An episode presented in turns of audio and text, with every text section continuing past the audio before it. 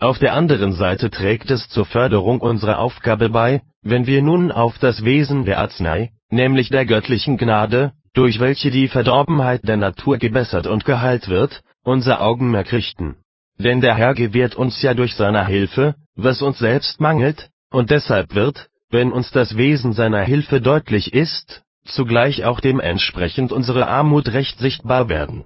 Der Apostel sagt zu den Philippern, und bin desselbigen in guter Zuversicht, dass der in euch angefangen hat das gute Werk, der wird es auch vollenden bis auf den Tag Jesu Christi? Philipperbrief 1, Vers 6. Damit versteht er unter dem Ansang des guten Werks unzweifelhaft den im Willen sich vollziehenden Ursprung der Bekehrung.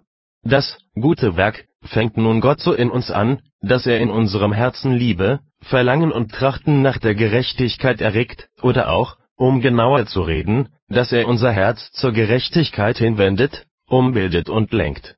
Er vollendet das gute Werk, indem er uns die Kraft zur Beharrlichkeit schenkt.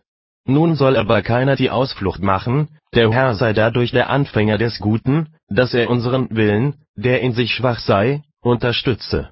Deshalb zeigt der Heilige Geist an anderer Stelle, was denn der Will, sich selbst überlassen, eigentlich fertig bringe. Ich will euch ein neues Herz geben und einen neuen Geist in euch legen, und werde das steinerne Herz aus eurem Fleisch wegnehmen und euch ein fleischernes Herz geben, und will meinen Geist in euch geben und solche Leute aus euch machen, die in meinen Geboten wandeln. Hesekiel 36, Verse 26 und folgende. Wer will da noch sagen, es werde bloß die Schwäche des menschlichen Willens durch Gottes Hilfe gestärkt, um mit Kraft und Wirkung nach dem Guten zu trachten, wo es sich doch darum handelt, dass der Wille ganz erneuert werden muss?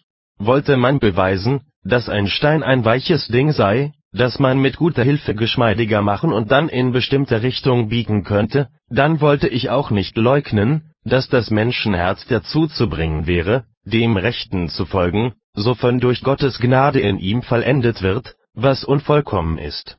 Wenn aber jenes Gleichnis zeigen wollte, dass aus unserem Herzen niemals etwas Rechtes hervorkommen kann, wenn es nicht ganz und gar anders wird, dann sollen wir nicht das, was Gott sich allein zuschreibt, zwischen ihm und uns aufteilen, wenn uns Gott zum Trachten nach dem Rechten bekehrt, dann ist das die Verwandlung eines Steins in Fleisch. So wird das abgetan, was unserem Willen eigen ist, und was an dessen Stelle tritt, stammt ganz und gar von Gott. Ich sage, der Wille werde abgetan. Das heißt nicht, er wird als Will abgetan, denn was zur ersten, ursprünglichen, Natur gehört, das bleibt in der Bekehrung des Menschen unangetastet. Ich meine es so, der Wille wird neu geschaffen, nicht um etwa erst anzufangen, Wille zu sein, sondern um vom Bösen zum Guten bekehrt zu werden. Und das geschieht, behaupte ich, rein von Gott her, denn wir sind, wie der Apostel sagt, nicht einmal geschickt, etwas zu denken aus uns selber, 2. Korintherbrief 3, Vers 5. Deshalb zeigt er auch sonst wo, dass Gott nicht etwa bloß unserem schwachen Willen Hilfe leiht oder unseren bösen Willen bessert, sondern dass er selbst in uns wirken will, Philipperbrief 2, Vers 13. Daraus lässt sich mein Satz, was in unserem Willen Gutes ist, das sei einzig ein Werk der Gnade, leicht folgern. In diesem Sinn sagt er auch, denn Gott ist, der da wirkt alles in allen, 1. Korintherbrief 12, Vers 6.